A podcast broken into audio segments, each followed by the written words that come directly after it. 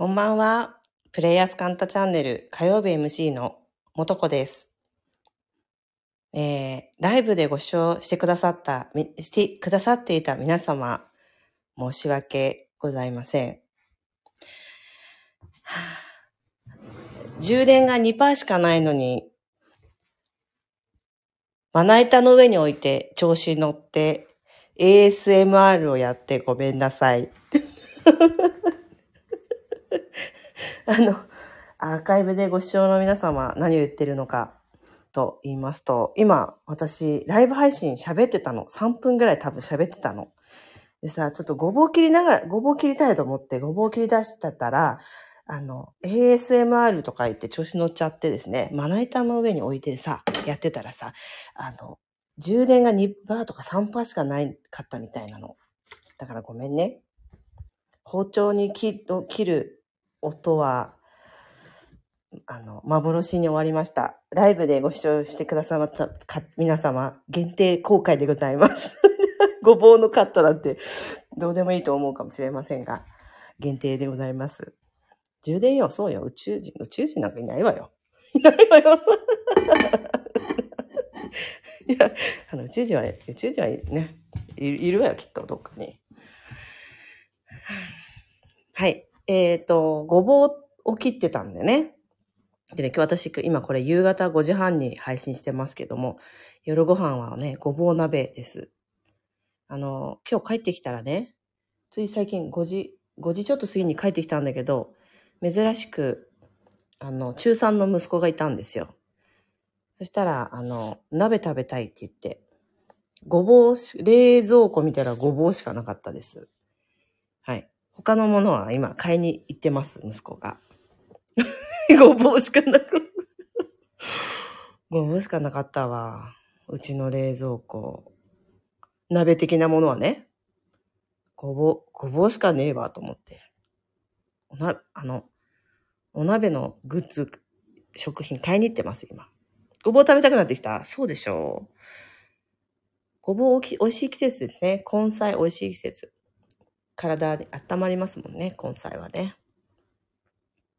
だから今日は私んちは、ごぼうとか、白菜とか、豆腐、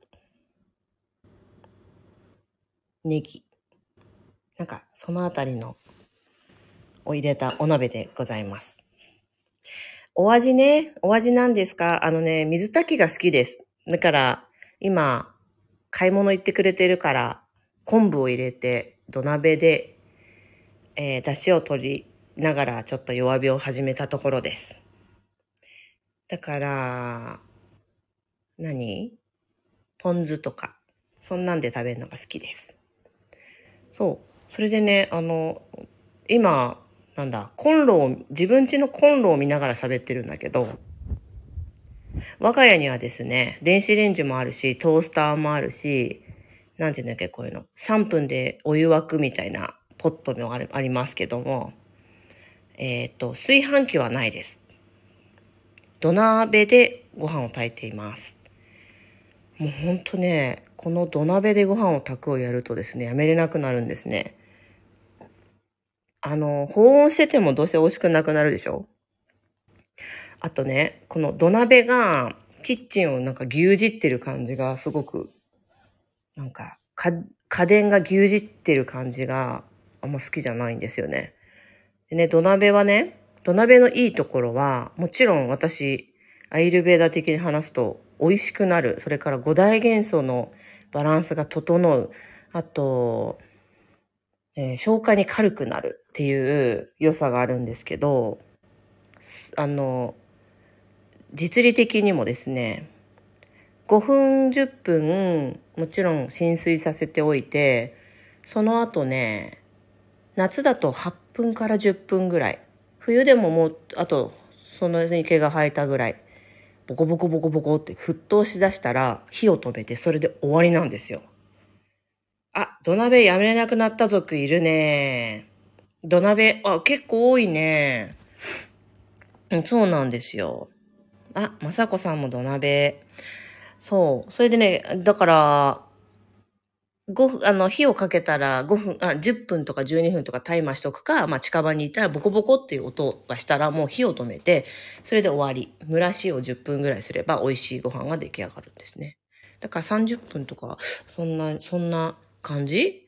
食べれるようになるまでは30分。だけど、気にかけてるのは、その火をかけて10分後ぐらいに沸騰し始めたっていう瞬間だけだから、何にも苦がないんですね。あ、最近土鍋族になりました。新米美味しい。ああ、美味しいよね。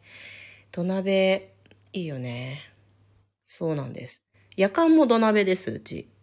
あの、YouTube を見てくださってる方は見たことあるかもしれないんだけど、あの、茶色い土鍋の夜間を使っていますね。ね。みんな、みんなはどんなお鍋使ってるの？あの、私はそんなに料理をする人じゃないんですね。すごくシンプルで、もう鍋とかほら一つで済むじゃん。ご飯炊いて鍋。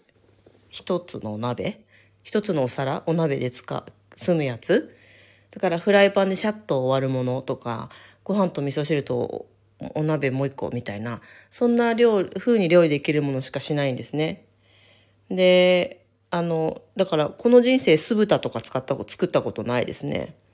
あの、なんかこう、下ごしらえして、それからお肉揚げといて、お野菜炒めて、そして絡めて、その後作っといた、あの、中、あの、ソースをジャッとするとか、なんかそういう何工程もあるものは、ああの、作ったことないですね。エビチリとか。土鍋でご飯もお芋もやっちゃいます。あ、いいね、いいね、いいね。あ、みんな、みんないいね。土鍋族多いね。会いたくなってきたでしょ？あ、マレ、マレーシア在住。うーん。土鍋に、あ、マレーシアに売ってないのかな？ね。売ってたら、あ、売っても、日本のものがいいでしょうね。質としては。具沢山のお味噌汁があればおかずいらないです。いや、ほんとそうですよね。土鍋美味しいのはわかるけど、忙しさを理由にほとんど炊飯器なんです。なるほどね。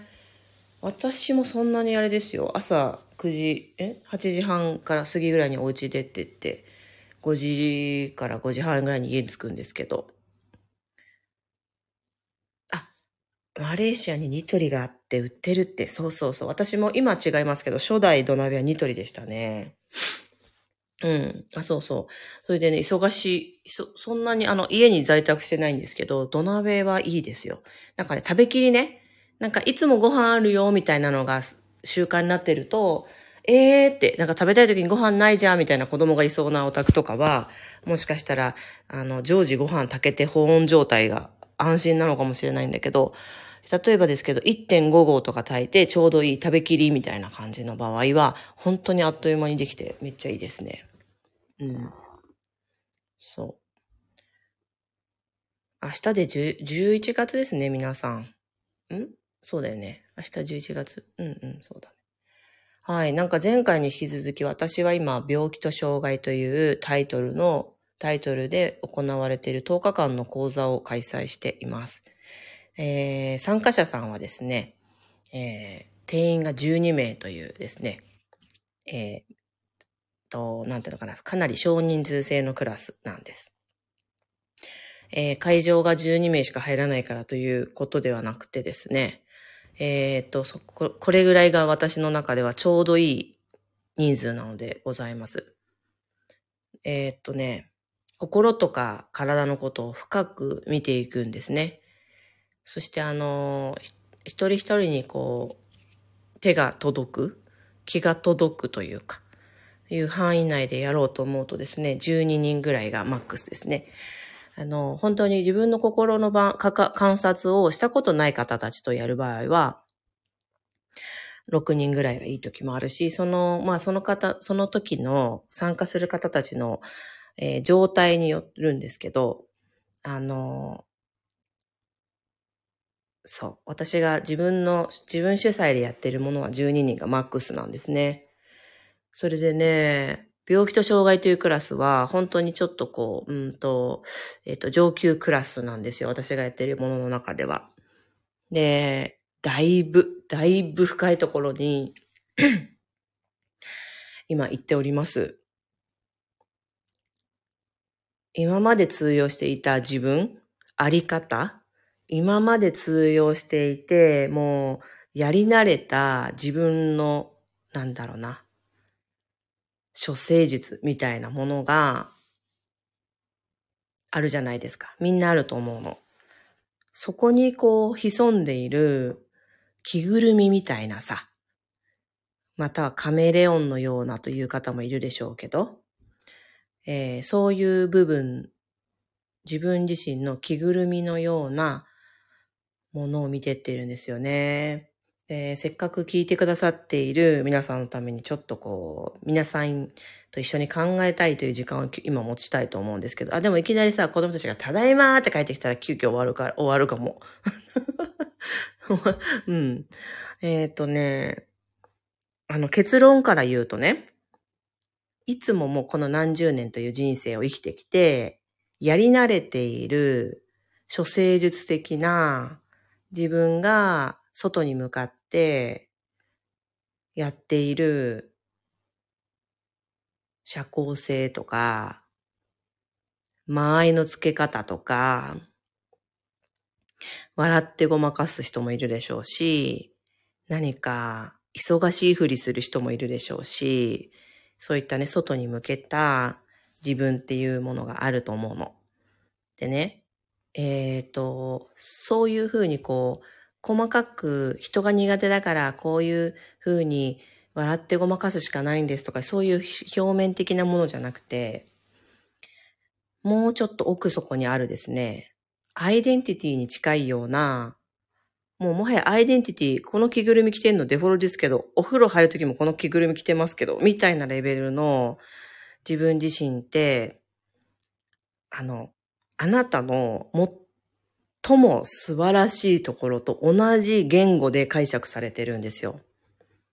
例えばなんだけど、うーんと、無邪気で、天真爛漫で、とっても自分が思うこと、思うようにその場にいられているっていうことが、ところが、自分の本当に、えー、それと同じ言葉、または同じ思い込み、解釈、今みたいに天真爛漫で無邪気で、自分の思うように自由自由に生きれてるっていうワードの着ぐるみを着てるんですよ。